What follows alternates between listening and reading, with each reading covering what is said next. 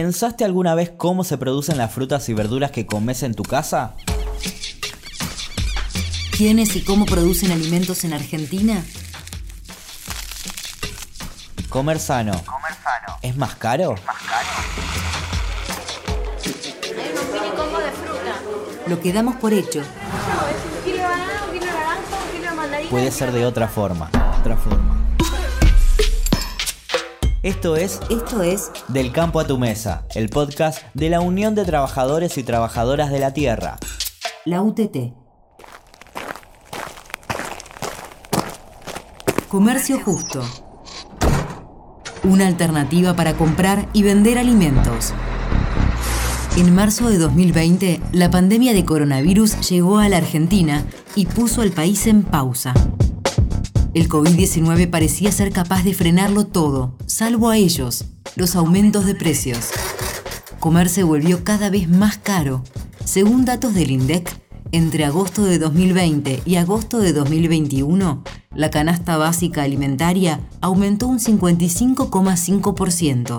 ¿Cómo se establecen los precios de los alimentos que llegan a nuestra mesa? ¿El precio del mercado coincide con el valor real? ¿Es posible pensar un modelo de producción y consumo de alimentos que garantice precios accesibles y sostenidos en el tiempo? La diferencia fundamental en lo que nosotros planteamos como una cadena de comercialización justa es sacar el alimento del lugar de mercancía ¿no? y ponerlo como derecho. Creo que es el eje fundamental y hacerlo desde el cambio de la matriz productiva.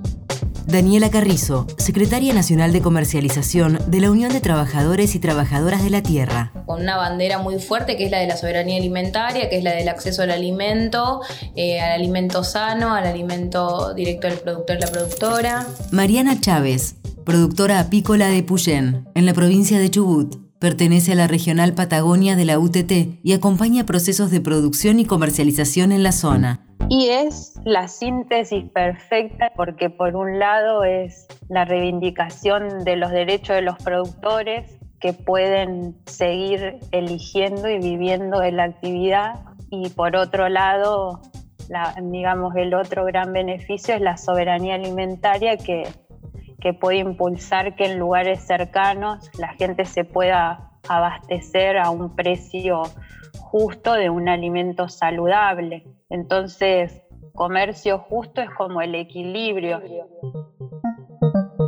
La Secretaría de Comercialización de la UTT planifica e impulsa la red de almacenes, mercados y nodos barriales de la organización. A su vez, articula con el área de producción para el abastecimiento y la realización de asambleas para definir los precios junto a productores y productoras. Desde allí se pone en marcha cada eslabón de la cadena que hace posible un sistema de comercio justo de alimentos para el pueblo.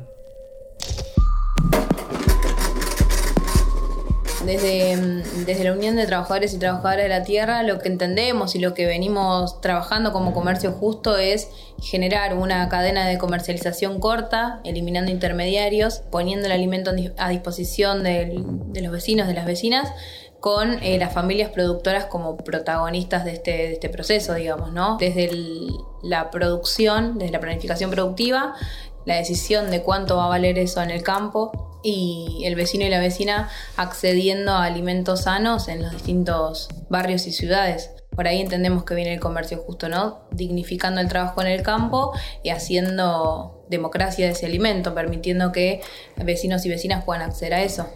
Una de las claves estratégicas del comercio justo está en la capacidad de conectar las ciudades con el campo que produce los alimentos. Acercar esas brechas no solo incide en la lógica de producción, sino que también te permite saber, por ejemplo, que la ensalada que llega a tu mesa la producen familias trabajadoras de la tierra de forma sana y segura. Principalmente el poder desarrollar en términos logísticos y operativos, poder pensar más allá de Buenos Aires, pensar un país ¿no? que pueda laburar el abastecimiento con logísticas estratégicas, pararse en la estacionalidad de los procesos productivos, desde ahí poder eh, no pensar solamente el acceso de y qué comemos en Buenos Aires, sino cómo lo hacemos y en, todas las dimensiones. Pensar un país favorecido por una lógica de comercialización y de producción articulada que deje de especular con el alimento. Para eso nosotros tenemos propuestas como organización también, es a las grandes ciudades poder planificar el consumo de eso y poder eh, elaborarlo en términos productivos lo más cercano posible y acercar esa, esa, producción al territorio. Hay experiencia de que eso puede suceder, de que viene sucediendo y que tiene, y que tiene en concreto impacto real. Desde, desde, UTT lo venimos haciendo, ¿no? No solo desde Buenos Aires, sino desde la, desde la Patagonia también, ¿no? Desde Salta, Jujuy, digamos, hay, hay, hay un trayecto, una, una logística que viene funcionando.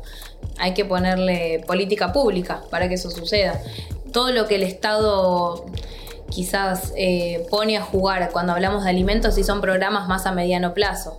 no hay algo estructural. Y acá lo que tiene que cambiar es la estructura en la que está diseñada. Hay un mercado, hay un mercado que no es regulado, digamos, por el Estado. Bueno, con las familias que producen el alimento, con los pequeños productores, con las cooperativas, se viene haciendo un trabajo que viene marcando la posibilidad de abastecer y dar respuesta concreta una de esas 18 provincias donde trabaja la UTT es Chubut, conocida por la producción apícola, de frutas finas, de ovinos y caprinos. Desde allí, Mariana Chávez nos cuenta cómo se articula y fortalece el comercio justo en la región. Yo creo que en esta zona todavía eh, el otro comercio, el comercio, digamos, el comercial, y valga la redundancia, ¿no? El de ese masivo, ese que no tiene cara, no está tan vigente, está más vivo este el comercio más parecido al intercambio, ¿no? Y poder hacerlo en forma un poco más grande y llevar estos alimentos a un poquito más lejos, lo que hace y lo que permite es que se comunique y que se difunda entonces es como que se fortalece el proceso productivo en la zona, porque hay más gente que está entendiendo que en la Patagonia hay fruta y se hacen unos dulces que, que tienen características como los de cada región, ¿no? Pero las particulares de esta zona, que hay carne, que hay miel. Y eso realmente es alentador, porque mover un poquito el volumen todos juntos hace que que las familias acá puedan decir, bueno, tenemos una chance, ¿no? De poder seguir con esto. Si no es como bastante dispar, porque vender uno a uno o en una feria hace que haya como un pequeño movimiento, pero es un pequeño. En cambio, así un poquito más junto y que llegue a más lugares es apostar a la difusión también y a la comunicación y entonces eso cambia el mito del que hablábamos antes, eh, porque entonces hay otra gente en otras capitales de provincias cercanas o no tan cercanas que están pudiendo entender que la realidad es otra. Entonces, comercio justo es eso, es el equilibrio entre esa mirada y ese ejercicio de hacer en el territorio. Del campo a tu mesa. El podcast de la Unión de Trabajadores y Trabajadoras de la Tierra. Del campo a tu mesa. ¿Cómo se definen los precios en un modelo de comercio justo? Cada cuatro meses, productores y productoras de la UTT realizan una asamblea que coincide con las estaciones de cosecha, en la que analizan los costos de producción establecen el precio de venta y proyectan aumentos a precios fijos. Así las familias trabajadoras de la tierra pueden calcular antes de producir lo que van a vender, a qué valor y sostener precios fijos y justos. Josué Trujillo es productor del pato en la localidad bonaerense de Verazategui. Conversamos con él durante una asamblea para entender mejor cómo funciona el sistema de precios de la UTT. Estas asambleas han nacido a raíz de la necesidad de crear un propio precio de, venta de verdura con criterios que los vamos creando todos los compañeros. Con estos precios fijos nosotros nos aseguramos que cuando plantamos ya la tenemos vendida, la remolacha ejemplo el día de hoy a 400 pesos y eso nos da una rentabilidad, un margen de de seguridad o de estabilidad, porque antes pasaba que sacaba la remolacha, estaba a 50 pesos y hacía todo el mismo trabajo y no te rendía.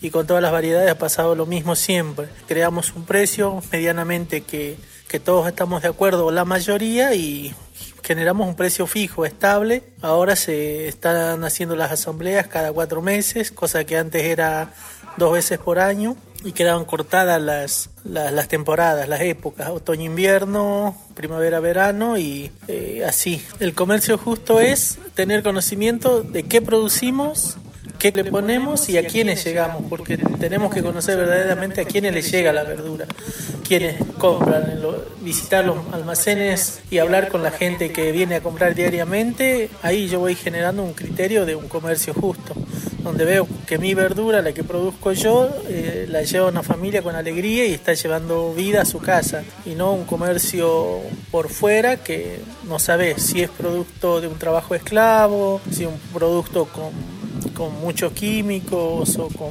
muchas otras cosas raras que ni conocemos. Comer sano. Comprar justo. Comprar justo. La Unión de Trabajadores y Trabajadoras de la Tierra es una organización, como ya sabemos, compuesta de familias campesinas y, campesinos que estuvieron atados todo este tiempo, ¿no? No solamente a la posibilidad, a la no posibilidad de acceder a la tierra, sino también a producir en condiciones eh, pérrimas, digamos, ¿no? Dependiendo de un paquete tecnológico, usando agrotóxicos, como sigue sucediendo, ¿no? La propuesta que venimos acercando como organización un poco es ese cambio, generar ese cambio en la matriz productiva y hacerlo desde no solo la transformación y la profundización de un modelo agroecológico, sino también de eh, campesinos y campesinas decidiendo cuándo se va a pagar por lo que van a producir. Hace cuatro o cinco años que venimos haciendo las asambleas de precio en distintos territorios, en donde se elabora por un lado la cómo podemos abaratar costos para producir, cómo además de usar la agroecología como una herramienta de transformación en el territorio, también la hacemos como para una forma de abaratar costos y en función de eso también cómo hacer para que impacte en que el vecino y la vecina pueda pagar un mango menos la comida. ¿Vamos a la verdura? ¿Quieren ver precio de verdura? Frutas y verduras en el tope de los aumentos. Es lo que sabemos todos cada día. En realidad la, gente lo sabe más que lo que los números reflejan. Ha sido la suba de los precios, sobre todo en un sector importante de la economía que quizás este, no se monitorea de una forma indicada. Hablamos de las frutas, las verduras y que tiene cifras que son realmente alarmantes. Lo decimos, la gente compra para el día. Pero ¿por qué comer se volvió cada vez más caro en Argentina? Le preguntamos a Alejandro Berkovich, periodista y economista, ¿a qué se debe el incremento de precios de los alimentos? La suba del precio de los alimentos combina varios fenómenos. Eh, uno es el aumento de los alimentos a, nivel mundial.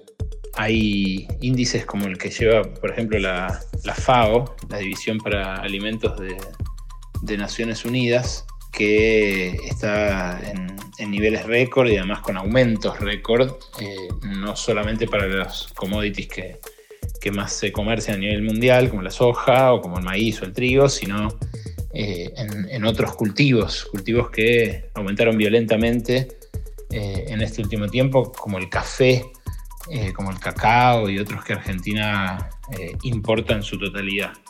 Bueno, eso es uno de los factores. El otro es, obviamente, la inflación, el nivel general de precios, que subió un escalón después del año pasado haber bajado también un escalón del nivel que había dejado Macri. Macri dejó 53,8% eh, interanual.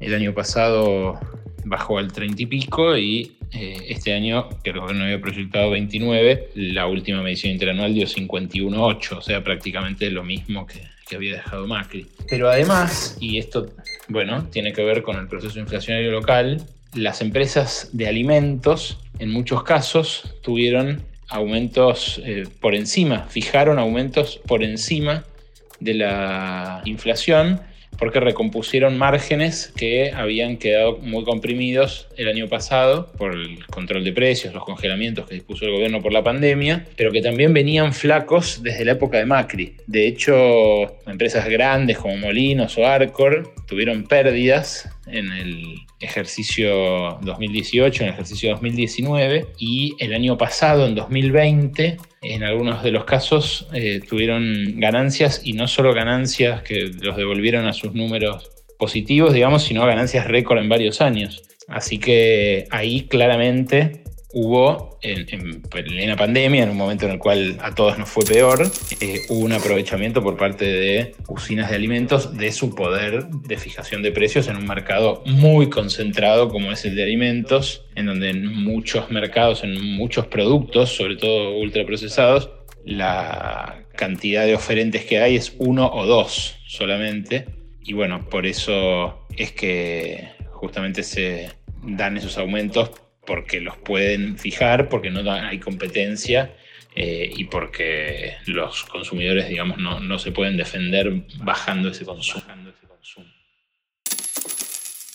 Porque la verdura está carísima en la verdulería y le pagan poco a los productores. Sí, exactamente, cada vez más caras las cosas. Porque realmente en Monte Grande es imposible comprar muchas cosas y no alcanza. Nosotros también somos esenciales que, que seamos partícipes de eso, porque para nosotros no tenemos un precio justo. Por ahí nosotros tenemos un acuerdo con la comercialización, que son nuestros nodos, nosotros que tenemos, que nos sentamos y acordamos. Por ejemplo, el camionero que viene a la quinta cargada te paga 30 pesos el cajón de, de, de lechuga. Y lo que nosotros tenemos con la comercialización justa a 200 pesos el cajón, que es más eh, accesible para nosotros, de paso de hacer agroecológicamente, hacemos purines de ajo, de ají, hacemos para poder eh, curar, ya no envenenamos nuestras tierras. Realmente, ¿quién pone el alimento en la mesa? ¿Quién es el verdadero campo que alimenta? Nosotros somos el verdadero campo. Cuando hablamos de los precios es una, una discusión muy profunda, ¿no? En, más en estos contextos como de crisis que venimos atravesando como país. El acceso al alimento eh, hoy está en cuestión, digamos. Hay, hay un montón de vecinos y vecinas que eh, tienen que hacer estirar la, la, guita para poder llegar a fin de mes. Entonces, cuando hablamos de, la posibilidad de acceder al alimento eh, a través de los precios, es como una cuestión muy profunda, me parece que a, a, laburar, en la que es necesario que actores como el Estado abracen los procesos cooperativos a través de las pymes, de las cooperativas, fábricas recuperadas y también desde la agricultura familiar, ¿no? que se pueda como tomar todos esos procesos, experiencias que se vienen haciendo y en base a eso construir. Por ejemplo, como lo venimos haciendo nosotros y nosotras de la Unión de Trabajadores y Trabajadoras de la Tierra, con trabajar la, estacionalidad con las familias, en base a eso planificar la producción y poder hacer asambleas de precio cada cuatro meses en donde se va a terminar de definir cuánto vale ese alimento, lo que le permite también a la familia proyectar y lo que hace que el vecino y la vecina no venga un día y una cosa valga 50 y a, las, y a la semana que viene 100 o 200, ¿no? Que es un poco como otra diferencia del mercado convencional, escaparle a la oferta y a la demanda. Lo que debería trabajar en el largo plazo un gobierno que quiera bajar la inflación es por un lado en reducir el poder de mercado de estas usinas que tienen muy concentrada la oferta en pocas manos y que, y que pueden manejar digamos, los precios para, para recomponer márgenes, incluso aunque sea en medio de una crisis planetaria y tremenda como la que nos castigó eh, todo el año pasado y todo este. ¿Y qué más se podría hacer para evitar una escalada que consume los bolsillos e impacta directo en la alimentación de la población. Trazarse un, plan alimentario eh, que articule también el régimen de propiedad de la tierra o el acceso a la tierra. Pero todas estas son políticas que no atacan eh, el aumento del precio de los alimentos del mes que viene o de los tres meses que vienen, sino que se plantean cambios en la estructura productiva de las tres décadas que vienen. Son eh, claramente con otra, eh, otra mira y otro alcance. En síntesis, la construcción de precios justos acompañada de políticas públicas que favorezcan las condiciones de producción y de vida de las familias trabajadoras de la tierra nos permitirían avanzar en la trama que hace posible un comercio justo. Sin embargo, nos falta un rol tan protagónico como el resto, el de quienes consumen, ¿Da lo mismo saber de dónde vienen los alimentos que llegan a nuestra mesa? Si son sanos o fueron tratados con agrotóxicos. Si le habrán pagado bien a quien los cosechó. Además de bajar los precios finales de la producción, reducir la cadena de intermediarios promueve el consumo responsable y garantiza un derecho tan básico como tener información confiable para definir sobre nuestra alimentación. Como parte de esta propuesta, la UTT promueve la formación de nodos de consumo en los que vecinos y vecinas de barrios de todo el país se organizan para realizar compras comunitarias.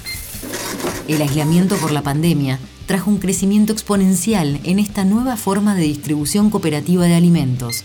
A partir de los nodos, muchas personas acceden a alimentos sanos y participan en una transformación del modelo, al comprar directamente a una organización de familias pequeño productoras. Nosotros entendemos que el proceso, digamos, agroecológico, ¿no? Que, venimos llevando adelante, termina de concretarse cuando el vecino y la vecina se están llevando la fruta y la verdura están decidiendo qué comprarlo, dónde comprarlo y, están, y saben dónde, dónde termina de impactar ese, esa compra, digamos, ¿no?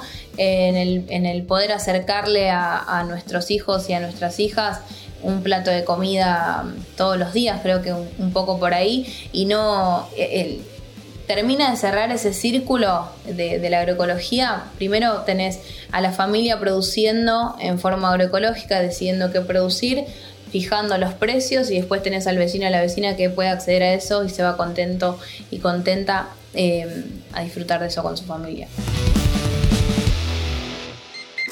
Entonces, ¿de qué hablamos cuando decimos comercio justo? Hablamos de la posibilidad de construir precios estables en base a un cálculo de costos reales, por fuera de las lógicas de la especulación del mercado convencional. Hablamos de minimizar la cadena de intermediarios, de conectar las ciudades con el campo, de acercar a quienes producen los alimentos con quienes los compran y así lograr una forma de consumo responsable. En síntesis, el comercio justo es autonomía, independencia y, en definitiva, abona a la soberanía alimentaria del país implica eso, la toma de conciencia, la posibilidad también, ¿no? Que tenemos de darnos estos debates y de poner en cuestión qué estamos comiendo, qué estamos consumiendo. No, nos pasó muchas veces, ¿no? Muy fuertemente cuando tuvimos la represión en Constitución, que venía gente y decía, che, yo después de ver toda esa verdura, entendí que hay alguien atrás de ese alimento y quiero apostar a ese que está, que a ese campesino, esa campesina, esa familia que produce el alimento, que salió a la calle para que los, para visibilizarse, para que los se den a conocer, digamos. Y eso fue re loco, entender que, claro, hay una desconexión total entre el que produce el alimento y el que lo consume. Bueno, nuestro trabajo y nuestra herramienta hoy como comercialización también es ir construyendo ese puente que termine de acercar esos dos espacios eh, y los haga uno, porque en definitiva es como tiene que funcionar. En muchos casos, el productor frutihortícola que vende en el mercado convencional recibe solo un 10% de lo que paga el consumidor en la góndola.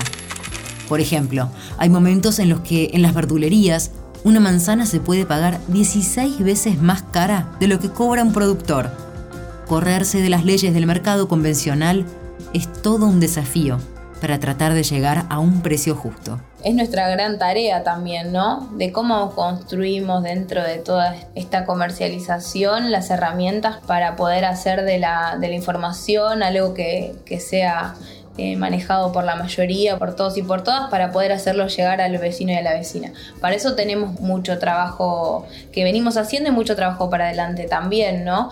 Tenemos a nuestros compañeros y compañeras dentro de los espacios, con mucha demanda de, pedir información, de poder saber concretamente, che, vino está, a veces es medio, es un desafío, porque es nuestro desafío. O sea, estamos trayendo bananas de, Orán, el dulce de la Patagonia, la manzana de Río Colorado, y bueno, y cómo hacemos también como organización para poder contarle a todos los vecinos y las vecinas que se acercan cómo llega eso.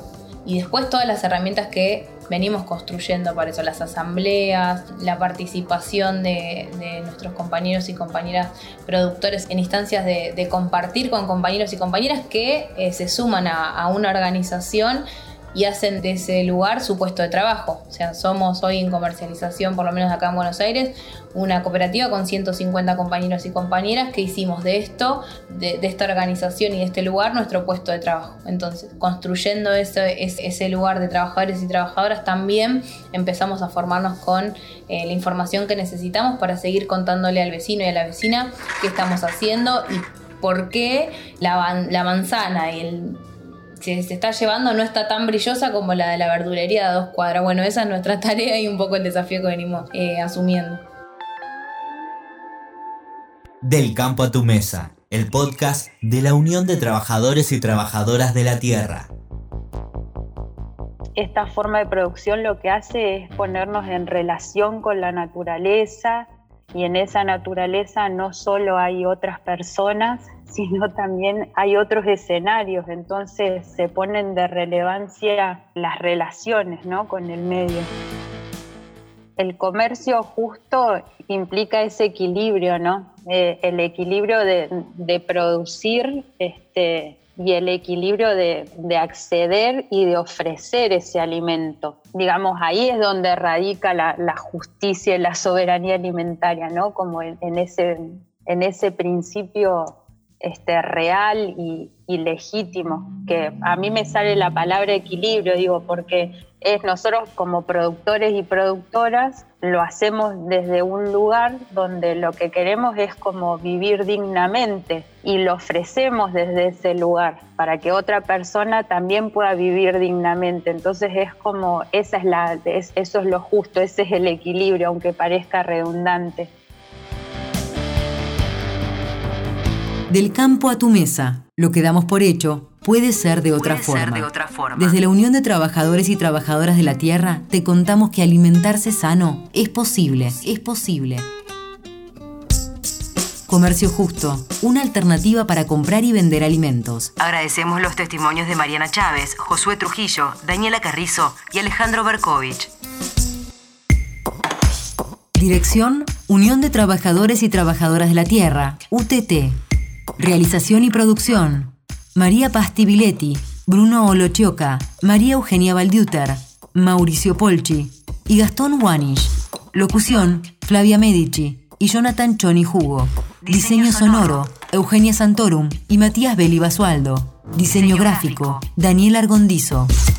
Una coproducción de la UTT y Cooperativa Radio Sur.